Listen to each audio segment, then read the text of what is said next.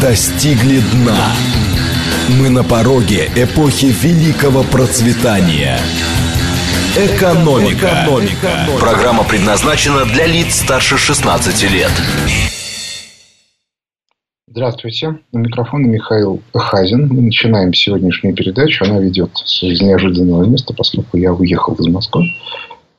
А о чем сегодня мне хотелось бы поговорить? Абсолютно очевидно, что последняя неделя сопровождалась очень яркими событиями внутри страны. Однако э, они носят частично политический характер, связанный именно с предвыборной кампанией, а частично характер внешний, который описывает наше взаимоотношения с миром и, и нашу реакцию на экономические событий. Вот об этом я буду разговаривать. Я уже говорю о том, что, собственно, предвыборная кампания мне не очень интересна. А прежде всего потому, что в России всегда предвыборная кампания выносит достаточно ограниченный и, э, в общем, для людей малоинтересный э, характер. Исключение была кампания 96 -го года, где была схватка между Зюгановым Ельциным. И до сих пор существует масса споров на тему о том, как она завершилась в реальности. Но, во-первых, это было очень давно. Во-вторых, все это происходило достаточно ну, другой реальности. Так вот, э, если э, посмотреть на события внешние, то произошло несколько вещей. Это послание президента, в котором он довольно много говорил о Э, вооружении, чем вызвал, соответственно, нездоровые комментарии довольно большого количества лиц. Это первая э, вещь. А, а, а вторая вещь – это его же интервью американской корреспондентки. Что вместе представляется крайне интересно. Но начнем мы с, с той части послания, которая была посвящена вооружению. Я уже говорил о том, что в начале 90-х было заключено некоторое соглашение, я не знаю, явное или неявное, то есть было ли оно где-то положено на бумагу, или было результатом некоторых э, переговоров и разговоров а между, ну, условно говоря, семьей Ельцина, которая тогда еще не называлась семьей, и, соответственно, условным Западом. А мы довольно много можем узнать э, про это соглашение сегодня. В частности, например, Кандализа Райс, бытность свою госсекретарем, проговорилась. Она сказала о том, что она сказала о том, что интересы России заканчиваются на ее границах. С точки зрения здравого смысла это бред. Россия слишком крупная страна. Да, может быть, на тот момент она и не была великой державой, но крупной страной она продолжала оставаться, причем с ядерным вооружением. И в этом смысле считать, что наши интересы ограничиваются нашими границами, было достаточно наивно. Но тем не менее, а как мне говорят знающие люди, важным важной частью э, этого, э, этой договоренности было то, что мы остановили э, научные исследования в сфере вооружений, связанными с некоторыми направлениями, а именно миниатюрными ядерными двигателями, то есть ровно такими, которые можно использовать на крылатых ракетах.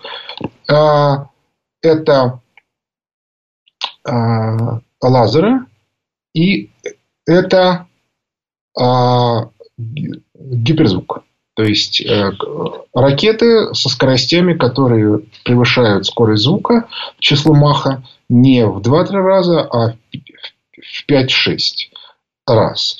Я напомню, что, например, знаменитый Челябинский метеорит, который упал там какое-то время тому назад, не мог быть обнаружен никакими средствами, прежде всего потому, что у него была, он прилетел из космоса, и у него была космическая скорость, никакие э, радары и все остальное не в состоянии предмет летящий с такой э, скоростью обнаружить или, по крайней мере, даже если они его обнаружили как факт, что что-то появилось, они не могут ни засечь его скорость, ни траекторию, ни все остальное. Слишком быстро это все происходит. Значит, а со стороны Запада, прежде всего Соединенных Штатов Америки, обязательства были, разумеется, тоже. Но можно вспомнить договоренности о том, что Германия не будет страной НАТО, или о том, что за пределы Объединенной Германии НАТО не тронется. Но мы знаем, что было, по крайней мере, три волны расширения НАТО. Первая, которая в себя включала бывшие страны Варшавского договора. Второе – это Прибалтика. А третья должна была включать Украину и Грузию. А, первое расширение было очень интересно. А, формально к нам обратились, не будем ли мы возражать. А, министр иностранных дел господин Козырев, который сейчас проживает, как известно, в Соединенных Штатах Америки, сказал нет, возражать не нужно. Я это хорошо знаю, потому что э, мне рассказывали, что советник, посланник России в Венгрии на тот э, момент, Владимир Иванович Пунтус, бывший помощник Андропова, э, написал телеграмму в МИД, что ни в коем случае нельзя подавать своего согласия, на что получил ответ Козырева. Ну, как можно? Это же цивилизованные страны. Им можно все. А дальше была Прибалтика, и тут мы уже возражали, но нас уже не слушали. А, та же самая Кандализа Райс сформулировала это очень легко. Она сказала, вы проиграли войну. Отметим, что у нас не было ощущения, что мы проиграли войну, поскольку, да, мы, мы понесли очень тяжелый урон, но общество это воспринимало как добровольный отказ от некоторой модели, которая, соответственно, требовала цены. Но то, что мы проиграли войну, мы с этим никогда не соглашались. А, но это, впрочем, отдельная тема. Да? То есть, капитуляция подписана не была, хотя вот этот вот договор начала 90-х, о котором я говорил, вполне мог, мог бы рассматриваться как, как, как капитуляция. Так вот, дальше картина была следующая. А после того, как очень активно стали пытаться принять в НАТО Украину и Грузию, Россия стала активно сопротивляться. И вот тут была очень интересная картина. Дело в том, что и на Украине, и в Грузии к власти привели группы, которые не были в состоянии нормально развивать страну. Их задача была обманом обманом по отношению к населению, которое этого не хотело, втащить свои страны в НАТО. И поэтому, как только стало понятно, что быстро не получаются эти группы, э, Ющенко на Украине и Саакашвили в Грузии стали понимать, что они, в общем, не выживают. Ну, Ющенко в силу полной внутренней импотенции так ничего и не стал делать, а Саакашвили в 2008 году развязал войну с, с Россией. Это важный э, момент, потому что вся западная идеологическая машина все время говорила о том, что войну начала Россия. Это принципиальный совершенно момент. Вот почему. Дело в том, что а, расширение НАТО в рамках идеологической модели западной, оно идет исключительно по соображениям э, поддержки населения. Ни на Украине, э, ни в Грузии население не поддерживало на, на тот момент вхождение в НАТО. Я не знаю, что сегодня, но поскольку этого, это, этот вопрос ушел с повестки дня, то, соответственно, очень сложно сказать, как население будет реагировать. Что касается Украины, там э, э, вообще внутренний террор, и в этом смысле абсолютно невозможно понять, что они там скажут, и можно ли вообще там проводить более-менее осмысленный референдум. Если мне кто-то скажет, что там не террор, а демократия, вы меня простите, при какой демократии может существовать страна, в которой рейтинг президента 4%. Это просто невозможно. А даже во Франции, когда там Маланд перед концом своего президентского срока имел крайне низкий рейтинг, то, конечно, не 4%, он, он фактически устранился от управления государством и, соответственно, не выставил свою кандидатуру на второй срок. А единственным да, из, из президентов последней Французской республики. А Порошенко продолжает, соответственно, хотеть да, свою президентскую деятельность по вполне по понятным причинам. Значит, и в этой ситуации а, стало понятно, что договоренности в общем не могут быть исполнены. Первый раз об этом сказал Путин в 2007 году, то есть где-то за год до того, как Грузия на нас напала. Значит, там было четко сказано в, в Мюнхене на знаменитой конференции по безопасности, ребята, вы нарушаете обязательства, которые вы на себя взяли. Именно в ответ на это Кандализа Райс ответила, что мы проиграли войну. И по этой причине наше мнение никому не интересно. И вот тогда начался очень медленный процесс отхода от этих договоренностей. Это, это очень был сложный процесс по банальной причине, потому что мы в рамках этих договоренностей приняли на себя необходимость развивать э, западную модель экономики, право э, либеральную, проводить приватизацию, отдать свои финансы под контроль МВФ и так далее и тому подобное. Причем даже более сильно, чем, например, страны Евросоюза. Некоторые. Потому что Польша, например, а, или Венгрия, или Чехия придерживаются более адекватной кредитно-денежной политики, чем мы. А отмечу, кстати, если возвращаться к, НАТО, в Чехии сегодня существует ультра правая националистическая партия, которая возглавляет такой наполовину чех, наполовину японец, что вызывает некоторые такую иронию местных жителей, что них главный националист японец по происхождению. Но его главная идея, так сказать, фишка, это прямое народу управление. То есть он, он говорит, мы маленькая страна, поэтому мы можем себе позволить сделать швейцарскую модель. То есть, по основным вопросам устраивать референдум. А власть э, чешское э, правительство отчаянно пытается этот закон не принять по банальной причине. Дело в том, что первый референдум, который будет таким образом организован, это референдум о выходе из НАТО. Насколько мне известно, э, единственный референдум, который там был проведен, это референдум о вступлении в ЕС там референдум требуется, но они специально по этому референдуму приняли отдельный закон. Вообще референдумы там запрещены. Так вот, а если будет референдум принят, закон о референдуме, то почти наверняка одним из первых будет референдум о нахождении в НАТО. И Чехия, скорее всего, из НАТО выйдет. Вот это принципиальная вещь, потому что общество чешское этого, в общем, эту идею не одобряет.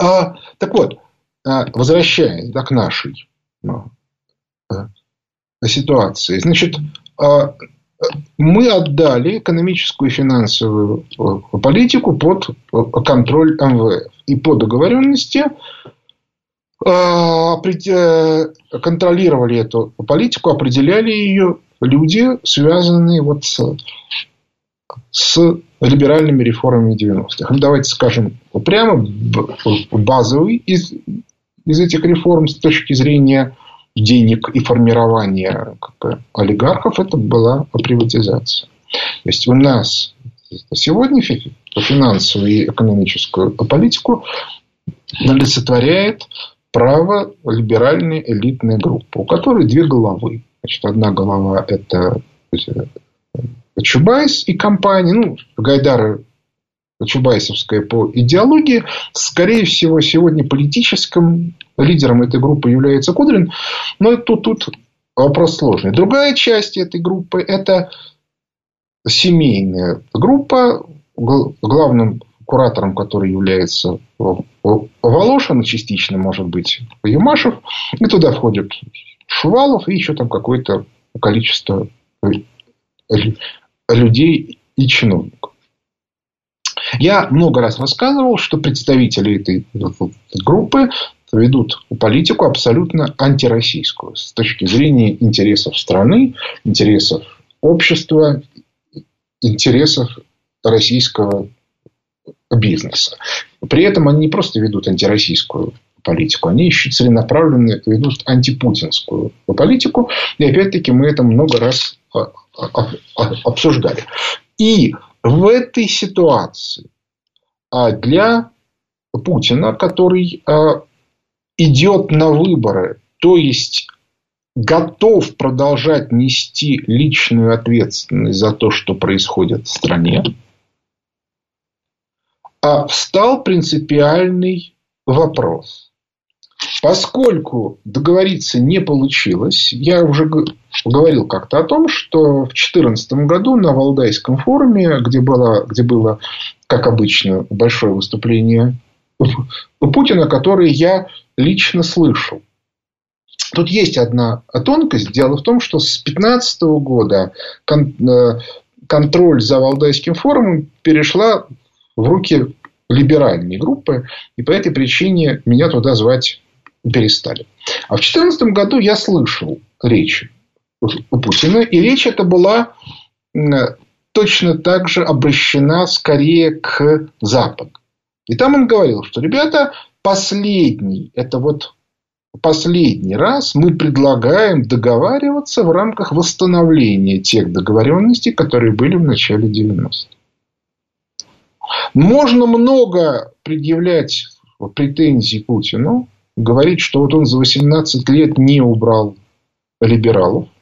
Но нужно понимать, что Россия реально все эти вот, значит, 27 лет с, а, с 91 -го года находится в рамках а, западно ориентированной модели.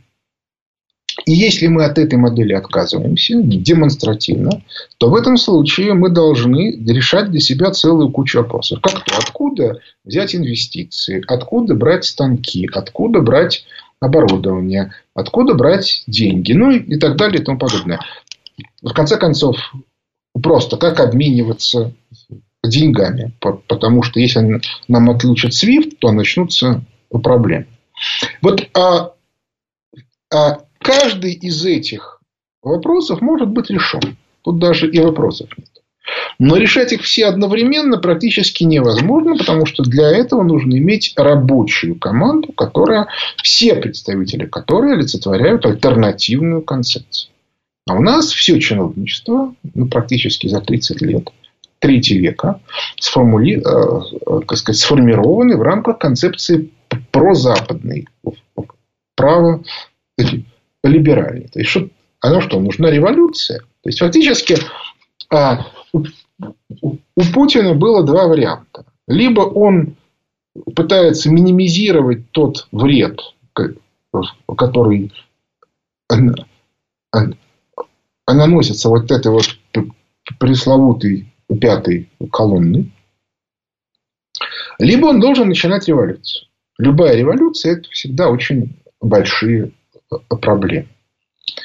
А он очень долго э, э, пытался договориться. Но я вот еще раз напоминаю вехи. 2007 год. Это а, Мюнхенская речь. Напоминаю, в 2008 году он ушел с поста президента. И за внешнюю политику стал отвечать Медведев, который значительно более либеральный человек, чем Путин. В том же 2008 году осенью начался кризис, и все стали решать экономические проблемы по всему миру. Причем мы опять легли под Запад. То есть, я напомню, что а, тогда, по-моему, в 2009 году Кудрин получил титул лучшего министра финансов мира по, по банальной причине. Потому что все страны мира девальвировали свои валюты с целью поддержать отечественные экономики. И только Россия не девальвировала свою валюту, поддерживая тем самым экономику мировую. То есть мы своим ресурсом поддерживали мировую экономику. Вот за это Кудрин и получил медальку. Кстати, точно так же, как Набиулина в 2015 году. Потому что она получила приказ МВФ в конце 2014 года девальвировать рубль. И она этот приказ получили все развивающиеся страны, но некоторые не стали девальвировать, некоторые девальвировали чуть-чуть, мы девальвировали сильнее всех. Вот за эту вот готовность быть святее э, Папы Римского Набиулина и получила свою медальку. Так вот, а Путин вернулся в 2012 году. И в этот момент стало понятно, что нужно принимать некоторые решения.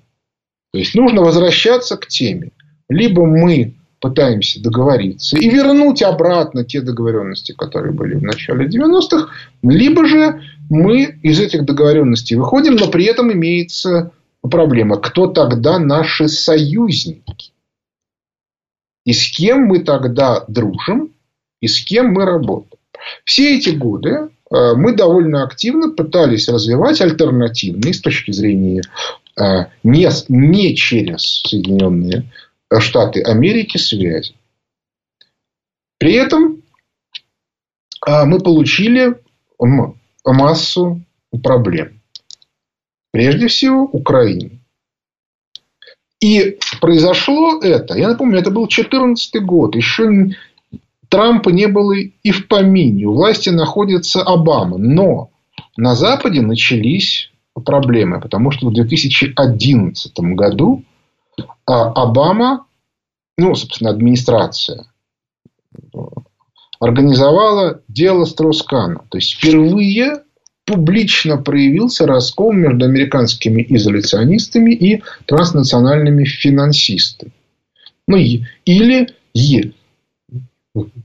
если угодно, право-консервативной национальной элиты Соединенных Штатов Америки и право-либеральной э, транснациональной, которая, собственно, в виде Клинтона и контролировала те договоренности, которые были, были достигнуты в начале 90-х. Именно эти люди, транснациональные финансисты, МВФ, контролируют с точки зрения идеологии и как бы окормляют политически вот эту вот нашу группу, связанную с семьей и э, э, приватизаторами.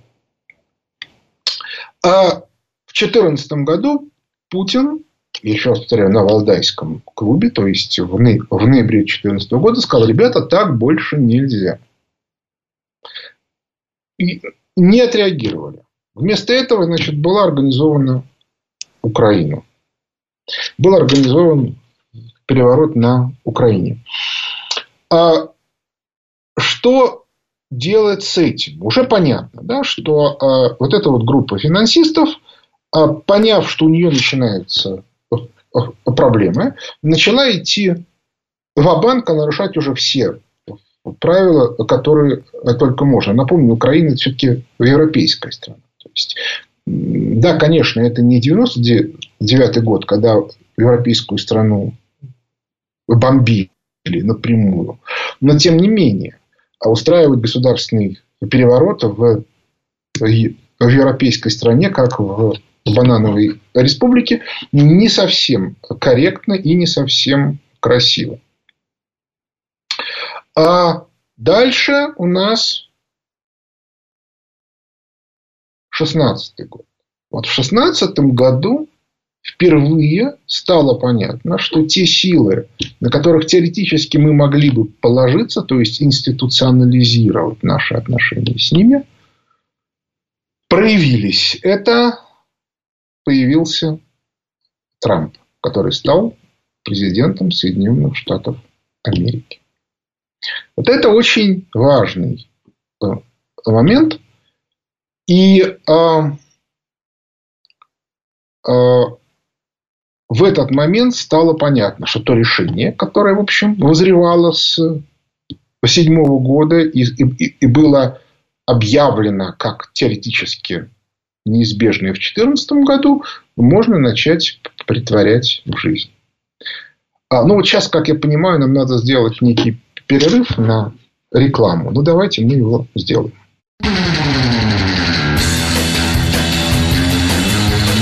Экономика. Экономика. Возвращаемся в студию. Микрофон Михаил Хазин. Продолжаем. А, собственно, вот пришло уже время а, возвращаться к сегодняшнему моменту, но хотелось бы добавить одно любопытное обстоятельство, которое состоит в следующем. Вот история про отравление бывшего полковника Скрипаля.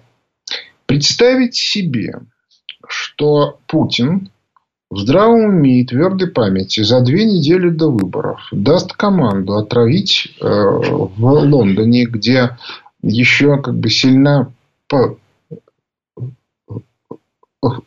память про отравление Литвиненко. Кстати, у меня нет уверенности, что там было отравление, и нет уверенности, что тем более там есть российский след. Суда, насколько мне известно, не было публичного. А да, что он даст команду на такую операцию, это себе представить невозможно. Вопрос, кто бы это мог сделать, тут даже и вопросов нету, потому что есть в мире колоссальное количество спецслужб, у всех у них имеется агентура. Вполне можно э, найти человека, ну, грубо говоря, которому бы надо уже из России сбежать, и который в такую операцию можно принять участие, или какого-нибудь бывшего российского гражданина, бывшего уголовника или еще чего-то. В общем, э, провокации – это вещь не как бы, не в наше время придуманная.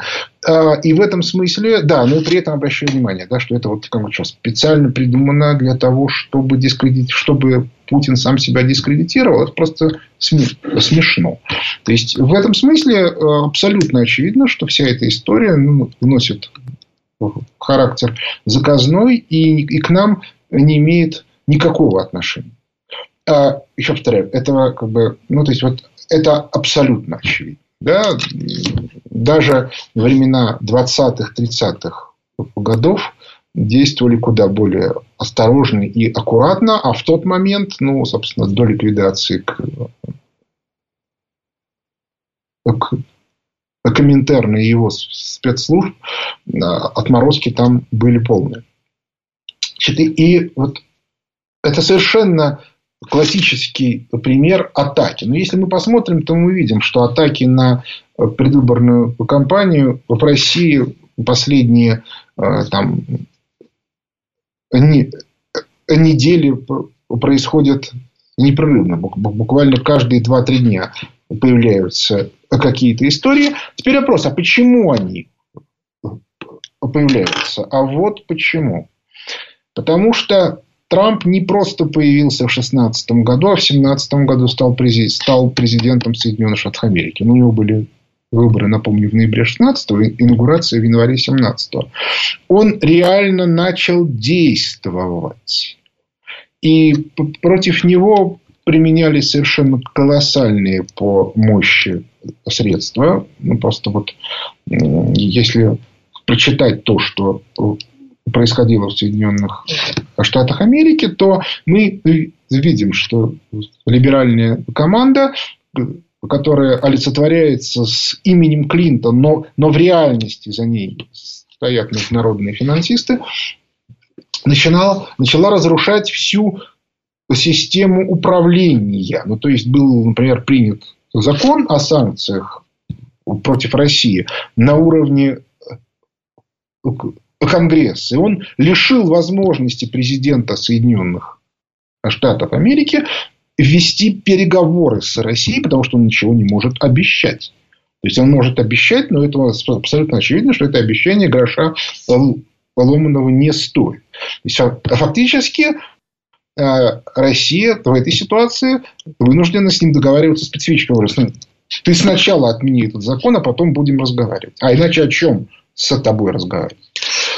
А, но из-за чего происходит такая атака? Из-за того, что вот этот вот либеральный э, лагерь осознал, что он уже практически потерял Соединенные Штаты Америки, и теперь еще и потерять Россию, это для него абсолютная катастрофа. Почему Соединенные Штаты Америки потерянная. Посмотрите две вещи, которые сделал Трамп. Он принял налоговую реформу, он ее продавил, и в результате а, Соединенные Штаты Америки на протяжении ближайших двух-трех лет будут пылесосом, которые будут собирать все деньги со всего мира. Почему? Потому что вложение в реальный сектор американской э, э, экономики будет обеспечивать прибыль выше, чем в среднем. При этом все остальные страны мира, естественно, будут этот праздник оплачивать. Почему это волнует всех? А потому что в этой ситуации Соединенным Штатам Америки не нужно печатать доллары. Они и так придут. Соответственно, мировая финансовая система окажется в кризисе ликвидности, потому что она без эмиссионных долларов существовать не может. То есть, иными словами, у финансистов начинаются проблемы. Кроме того, Соединенные Штаты Америки, поскольку налоговые поступления сократятся, а а, бюджет, а бюджетные расходы надо финансировать, будет увеличивать долги. А если Соединенные Штаты Америки увеличивают долги, то, соответственно, увеличиваются риски всей долговой системы. И таким образом вероятность обвала на финансовых рынках резко растет. И плюс к этому он ввел противоречащие принципам ВТО а, пошлины внутренние на поставку металлов, там еще чего-то, алюминия. Неважно совершенно, э, что он, э, э, какие пошлины и для чего. Дело в том, что ВТО – это одна из составных частей Бреттон-Вудской системы, принятой в 1944 году. Там были созданы три базовых института. МВФ, Мировой банк и ВТО. Ну, тогда это называлось ГАТТ. Это Генеральное соглашение по тарифам и торговле. И все это было сделано для того, чтобы создать транснациональную систему контроля над мировыми финансами, которые привязали к доллару. Собственно, все дело Строскана это была попытка отобрать у Соединенных Штатов Америки контроль над долларом потому что он оставался в национальной юрисдикции США. Не получилось. И по этой причине принятие Трампом решения разрушает мировую долларовую систему. Трамп об этом говорил вслух, когда шел на выборы, и потом, когда стал президентом. Но ему в реальности никто не верил. А он разрушает мировую финансовую систему. Но если он разрушает мировую финансовую систему-то в этом случае в России абсолютно неинтересным становится содержать а, вот эту вот часть мировой финансовой элиты, которая превращает Россию в питательный рассадник, в питательную среду для нее, для мировой финансовой элиты. На примере Набиулиной мы видели, как это происходит. Когда а в 2014 году была остановлена эмиссия доллара и возник кризис э, ликвидности долларовой и была МВФ дана команда а, для развивающихся стран а, девальвировать валюты, чтобы усилить утечку капитала. Мы потеряли на этом 200 миллиардов долларов. За это лично виновна ответственно Анабиулина. Вот, она, вот ее личная ответственность. Она виновна в совершении э, антигосударственного преступления. Э, но проблема состоит в том, что она представитель элитной группы. То есть, иными словами, трогать ее нельзя, если не тронуть элитную группу в целом. Потому что любое государственное преступление, оно требует трактовки. Вот э, что такое преступление, что можно, а что нельзя. Если вы сегодня предъявите Набиулиной обвинение в том, что она обеспечила отток капитала, она будет опять, да что, вы, вы, вы посмотрите, все министры экономические говорят, что я сделала правильно. Все эксперты экономические, уважаемые, да, из высшей школы экономики, из РЭШа, из Академии народного хозяйства при президенте, между прочим, институт Гайдара, все говорят, что я поступила правильно. А эти, которые говорят не так, это идиоты, маргиналы и так далее. То есть необходима смена идеологии. И вот здесь мы видим что делает Путин? Он произносит послание, в первой части которого он говорит фактически о том, что мы будем переходить от правого курса экономического к левому. То есть, иными словами, словами, роль государства в перераспределении ресурсов и финансов будет вырастать. Причем это перераспределение будет именно в пользу экономики. Потому что до сих пор либералы тоже перераспределяли, но через приватизацию. То есть, иными словами, они отбирали у малого и среднего бизнеса и отдавали своим олигархам. Частично официально через бюджетные каналы, а частично неофициально через воровство и коррупцию. А, это первое. А второе, во второй части, когда он говорил про оружие, это было не бряцание оружием. Тем более, что частично этого оружия еще и не существует. Это был ответ тем людям, с которыми совершались соглашения в начале 90-х. То есть той самой мировой финансовой элите, которая на тот момент контролировала и американскую администрацию в виде Клинтона, и, соответственно, Россию. А она сказала, он сказал фактически, ребята, вот мы обязались вот этого не делать, вот этого не делать и вот этого не делать. Больше эти соглашения не действуют. И мы начали делать вот это, вот это и вот это. Что-то мы уже приняли на вооружение. То есть мы это начали еще тогда, там, грубо говоря, в 2014 году. Никаких претензий не принимается, потому что вы первыми нарушили правила. Точно так же он разговаривал с американской корреспонденткой. Я сейчас не буду говорить про... Да, а, из чего это следует однозначно? Из того, что а, в американских и вообще в западных а, средствах массовой информации это интервью целиком не показано. Оно, оно существует только у нас. Но тут еще есть а, право обладания. Значит, а, на, на Западе право обладания у компании, там NBC, которая это, это делала, и она сделала фильм, нарезку. Причем там много чего делалось. Да, что-то было вырезано, что-то было переставлено местами. То есть, фактически, там же журналистка, грубо говоря, четыре раза задавал один и тот же э, вопрос. И они пытались вырезать наиболее удобный для них ответ Путин. А, и только у нас есть полная версия, не вырезанная, которая, соответственно, и была предъявлена как в русскоязычном варианте, так и англоязычном. И сегодня мы видим, что уже больше миллиона западных людей посмотрели эту версию, и, в общем, они пришли в состояние ужаса, насколько их обманывает современные СМИ. Почему? Потому что СМИ западные а находятся под контролем мировой финансовой элиты. Это, кстати, очень хорошо видит Трамп, который все время обвиняет жур... журналистов в том, что они обманщики. Не журналисты обманщики. Журналисты работают за деньги. Что скажет работодатели, то они и делают. Скажет этого хвалить, хвалит. Скажет этого ругать, ругает. А если он этого делать не будет, он потеряет работу, причем навсегда. Потому что альтернативных СМИ нету. Они все контролируются мировой финансовой элитой. У нас очень похожая ситуация, но не до конца. Потому что у нас все-таки имеются государственные СМИ, хотя и в них тоже большая часть сотрудников находится в рамках вот этой Э, модели, не самый для нас приятный.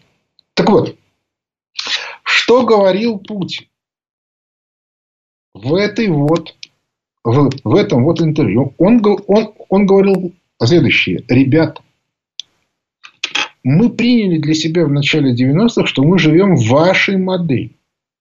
И вы имели право предъявлять нам претензии. Тогда, что, соответственно, а, эта модель мы тут нарушаем, тут делаем неправильно, тут сюда, тут мы не согласны. Мы и тогда рыпались там в 99 году в Югославии, но в меру. А, а сейчас он говорит, ребята, все. Вот вы предъявляете нам претензии, вы чего-то делаете не то, неважно где. Вопрос не в этом. Путин говорит, ребята, если они нарушили закон принятый, предъявите нам документы. Если документов нету, то разговаривать вообще не о чем. Мы в своем праве. Граждане России имеют право где угодно принимать участие в чем угодно. Если это не нравится Соединенным Штатам Америки, это дело Соединенных Штатов Америки. Прошли те времена, когда Соединенные Штаты Америки могли объяснять, что вот такие правила вы должны играть в соответствии с ними. Нет, давайте мы можем встретиться и определить новые правила игры. Но тогда и вы должны эти правила соблюдать. А ситуация, при которой вы правила не соблюдаете, а мы должны соблюдать, ее больше не будет. Ну и последнее, да, что если Соединенные Штаты Америки что-то в мире сделали, то и всем остальным это можно делать. Точка. Вот тот мир, который Соединенные Штаты Америки утвердили в 1991 году, его больше не существует. Ни в экономике это сделал Трамп, ни в политике это сказал Путин. Понятно, что мировая финансовая элита не может это озвучить в явном виде. Почему? Потому что тогда все остальные поймут, что так оно и есть. Но, с другой стороны, они могут посмотреть выступление самого Путина. И для того, чтобы этого не произошло, нужна его демонизация. Типа, ребята, это диктатор, это, соответственно, человек, который в приличное общество пускать нельзя. Вот смотрите, что он делает.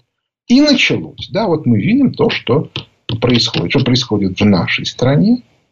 И на самом деле то, что у нас так мало терактов, это, я считаю, героическая работа наших спецслужб.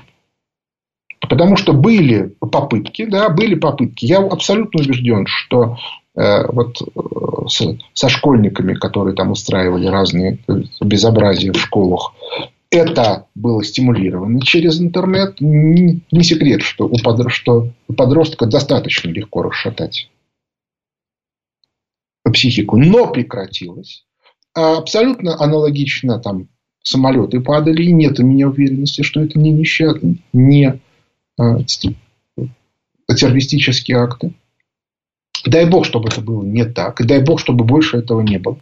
Но тем не менее. И то, что вот сейчас произошло с Скрипалем и со всем остальным, то, то, что произошло с Олимпиадой, это все подготовка не к выборам, но в каком смысле? Да? Необходимо объяснить, что то, что делает и то, что говорит Путин, о том, что договоренности 90-х можно разрушать и нужно разрушать, и, и что они фактически уже прекратились. Это есть не объективная тенденция, а это есть вот как бы то, что нам пытаются изменить, что это есть Э, соответственно, выходки абсолютно безобразного, больного, маниакального и прочего персонажа.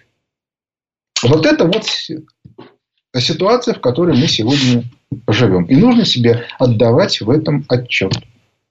Что вот эта вот мировая финансовая элита, она пошла в банк Потому что для нее нету больше места на этом празднике жизни. Эти люди ничего не умеют делать. Можно много предъявлять претензий Соединенным Штатам Америки, но они там строят корабли, делают ракеты, строят компьютеры. Они реально работают. У них имеется экономика, у них есть реальный сектор. Когда, когда мне начинают рассказывать про то, что в США не осталось реального сектора экономики, я говорю, ребят, даже по официальным данным, 18% ВВП США – это реальный сектор. 18% экономики США сегодня – это больше, чем вся экономика Германии. Так что не надо мне объяснять, что они не умеют работать. Могут и умеют. Но проблема состоит в том, что им не дают этого делать. Потому что финансовая система была устроена так, что производить в Соединенных Штатах Америки что-то развивать стало нерентабельно. И Трамп эту ситуацию начал менять. Менять нужно и у нас. Но, соответственно, те, кто является выгодоприобретателями, бенефициарами вот этой вот финансовой системы, которая была создана еще в 1944 году. Для них любой ценой эту ситуацию нужно закрыть. И по этой причине они отчаянно борются с Трампом в Соединенных Штатах Америки и с Путиным в России. Не отдавать себе в этом отчет нельзя. Именно по этой причине мы видим столь агрессивную травлю в Грудине. Я не знаю Грудинина, я не знаю, как бы, э, ну, нужен он как бы, или не нужен с такой абстрактной точки зрения. Я знаю, что у него имеется группа поддержки. Но проблема состоит в том, что появление Грудинина, который, с одной стороны, предприниматель, а с другой стороны, идет от КПРФ, разрушает очень важный миф мировых финансистов, что а, значительная часть населения российское все-таки либеральные реформы поддерживает. Что да, конечно, есть всякие нарушения туда-сюда, но она, тем не менее, поддерживает. Вот это появление Грудинина этот миф разрушает. И в этом смысле его появление крайне полезно. Но при этом, опять-таки, нужно понимать, что и, и он появился в тех же самых условиях, когда мы должны совершить внутреннюю революцию. И последние выступления Путина показывают, что он к этой революции готовится.